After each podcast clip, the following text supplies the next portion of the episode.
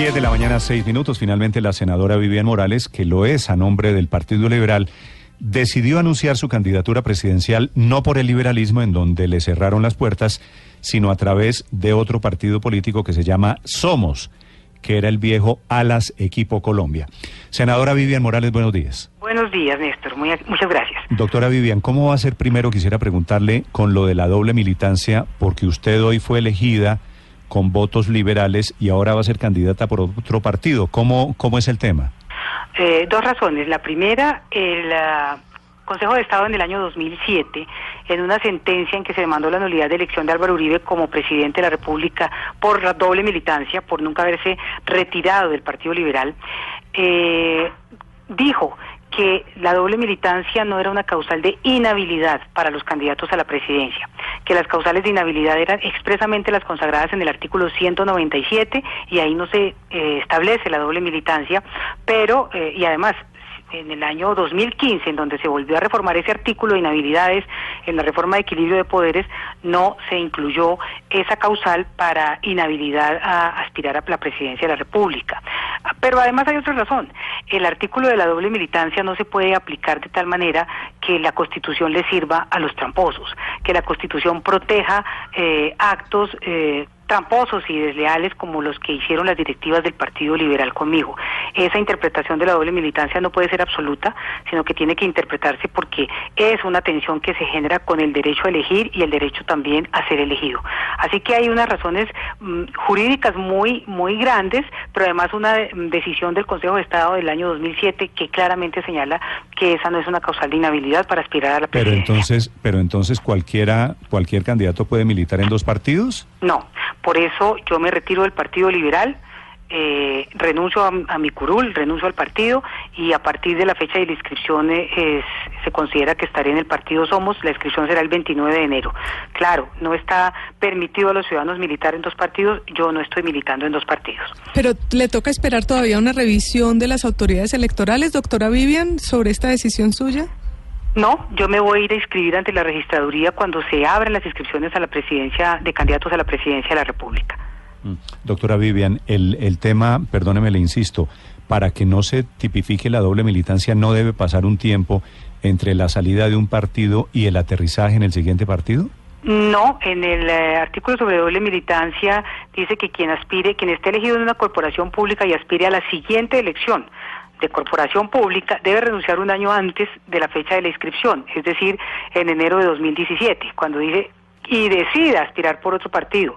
En enero de 2017 de ninguna manera yo había decidido salirme de mi partido. Es más, en julio presenté mi posición de que quería estar dentro de los candidatos al partido y fue en agosto de 2017 cuando el partido, o las directivas, no el partido, las directivas del Partido Liberal hicieron la trampa de obligarme a firmar un manifiesto con tres eh, artículos que yo no podía firmar porque violaban mi libertad de conciencia, diciendo que eran ideológicos y que tenían que firmarlos todos los candidatos, Néstor. Mm. Al mes siguiente, cuando se inscribieron las listas para Senado, suprimieron esos tres requisitos porque obviamente había personas dentro del partido que compartían mis posiciones sobre el tema de familia y que compartían mis posiciones sobre objeciones al tema de la paz.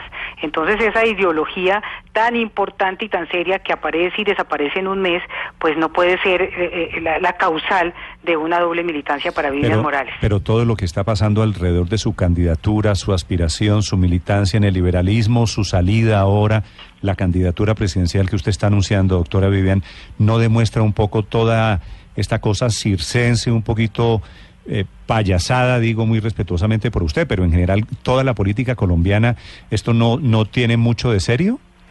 Claro, en cuanto más se han reglamentado los partidos, hemos perdido eran eh, eh, antes del 91 los partidos no tenían esa serie de reglamentaciones e incluso la Constitución inicialmente eh, no permitía mm, injerencias del legislador en, el, en los partidos. Ahora, pues claro que usted tiene toda la razón. Mire usted a una persona del rancio abolengo de la autora Clara López Obregón que se va a escribir por la Alianza Social e Indígena, un partido que se supone era para aspiraciones de grupos indígenas va a tenerla como candidata a la presidencia. Sí, es hora de mirar el tema de esas reglamentaciones que han llevado a muchos absurdos en la política colombiana, como los mismos que ustedes estaban contando sobre el tema de las firmas. Doctora Vivian, teniendo en cuenta como su plataforma ideológica que tiene mucho que ver con este proceso que adelantó en contra de la adopción gay y demás, uno la ve mucho en la coalición de la centro derecha, en la coalición que ha denominado así Marta Lucía Ramírez. ¿Usted se uniría a ellos para la primera vuelta electoral? Yo he anunciado que esta candidatura es independiente. Los grupos que me acompañan quieren abrirse un camino independiente. Yo he sido independiente en la política, independiente de la forma como los partidos hacen política.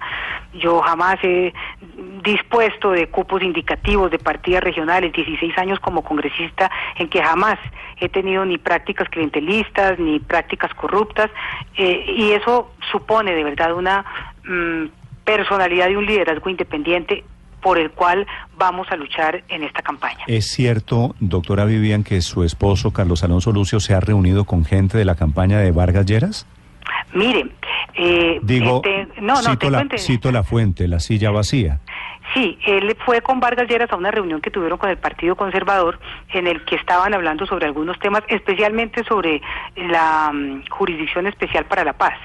Eh, eh, Vargas Lleras había hablado con mi marido sobre esos temas y lo invitó a esta reunión para compartir mm, sobre ese sobre esos temas, pero la verdad no es que esté ni en la campaña de Germán ni ni que haya eh, estado asesorando al doctor Germán Vargas. O sea, la suposición de que producto de esa reunión usted, después de primera vuelta, en caso de que no pase, llegaría a la campaña de Germán Vargas, ¿también es un poquito apresurada o tiene algún fundamento? Néstor, no tiene ningún fundamento. Yo soy amiga de Germán Vargas, compartimos eh, compañeros de universidad. Germán fue compañero de mi esposo en el colegio, hay una amistad, pero jamás, jamás en temas eh, de política siquiera se ha insinuado eh, posibilidades ni de coaliciones, ni como alguna vez se insinuó por Claudia López el tema de vicepresidencia. Eso es mentira. Mm. Doctora Vivian. Eh, el voto cristiano, usted pues obviamente pertenece a una iglesia cristiana, creo que eso lo sabe todo el país. El voto cristiano está un pedacito con Vargas a propósito, está también con usted, está con Ordóñez, está un pedacito con el Centro Democrático. ¿Qué tan influyente cree usted que va a ser el voto cristiano en estas elecciones?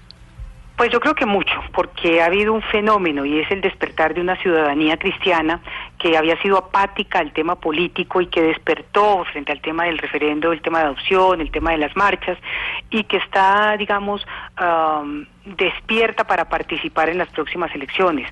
Yo llevo, yo llevo más de 30 años, pertenezco por más de 30 años a la Iglesia Cristiana y sin duda tengo un liderazgo importante dentro del pueblo cristiano. Obviamente hay vertientes que están en otras en otros lados, en otras vertientes políticas, pero pero sí hay un liderazgo político bastante eh, sólido por más de 30 años de carrera pública mía. Incluso se llegó a pensar que usted iba a escribir su candidatura por el movimiento Colombia Justa Libres, que según entiendo reúne al cerca el 70% de las iglesias evangélicas del país y la apoya usted. Eh, ¿Por qué no se inscribió por ese movimiento? Colombia Justa Libre es un grupo significativo de ciudadanos. Ellos recogieron firmas, 450 mil, para inscribir su lista al Senado, pero eh, no tienen personería jurídica, no pueden dar aval para inscripción de candidaturas y dentro de Colombia Justa sí tengo eh, una gran cantidad de amigos y de personas con las que compartimos esta lucha política, pero también hay otras personas que no están eh, en torno a la candidatura mía a la presidencia. Sí, doctora Vivian, una pregunta final. León Valencia escribe en la cuenta de Twitter esta mañana, dice, vea pues, Vivian Morales dice que el país está viviendo un estado de emergencia moral y cobija su candidatura en un partido de la parapolítica. Se refiere a Alas Equipo Colombia. Ese es un comentario, como dicen, de mala leche porque Alas desapareció desde el 2010 no tiene un concejal, un diputado, un funcionario público.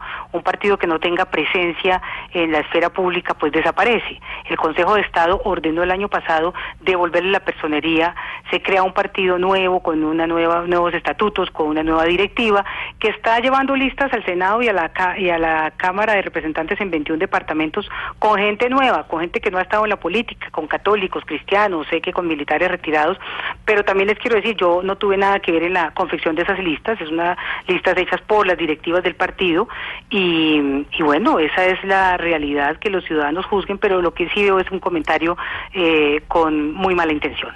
Doctora Vivian, mucha suerte en su candidatura. Gracias, Néstor. Muchísimas gracias. Vivian Morales, candidata presidencial, anuncia su retiro del Senado y del